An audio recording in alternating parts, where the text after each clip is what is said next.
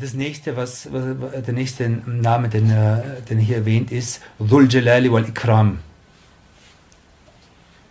Der Besitz, also ich, übersetze jetzt sehr frei, es ist also richtig Situation, der Besitzer oder der Inhaber von Majestät und äh, wie, wie ist es hier übersetzt? Verherrlichter, du Hochverehrter. Du Verherrlichter, du Hochverehrter ist, ist hier Übersetzung. Also wörtlich ist, so ist der Besitzer von, der Inhaber von. Jalal hat was zu tun mit Erhabenheit, mit Majestät. Und Ikram hat etwas zu tun mit Großzügigkeit, mit, mit, mit äh, aber auch mit Erhabenheit, auch mit. Äh, ja.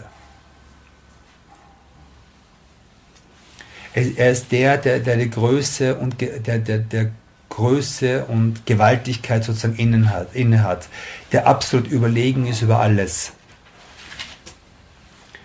und dem wir gegenüber in Bescheidenheit in allen Zuständen gegenüberstehen müssen. Also wir, wir, wir müssen wissen, dass die, die Haltung die, die uns gebührend ist, die uns angemessen ist, ist Bescheidenheit und Bedürftigkeit.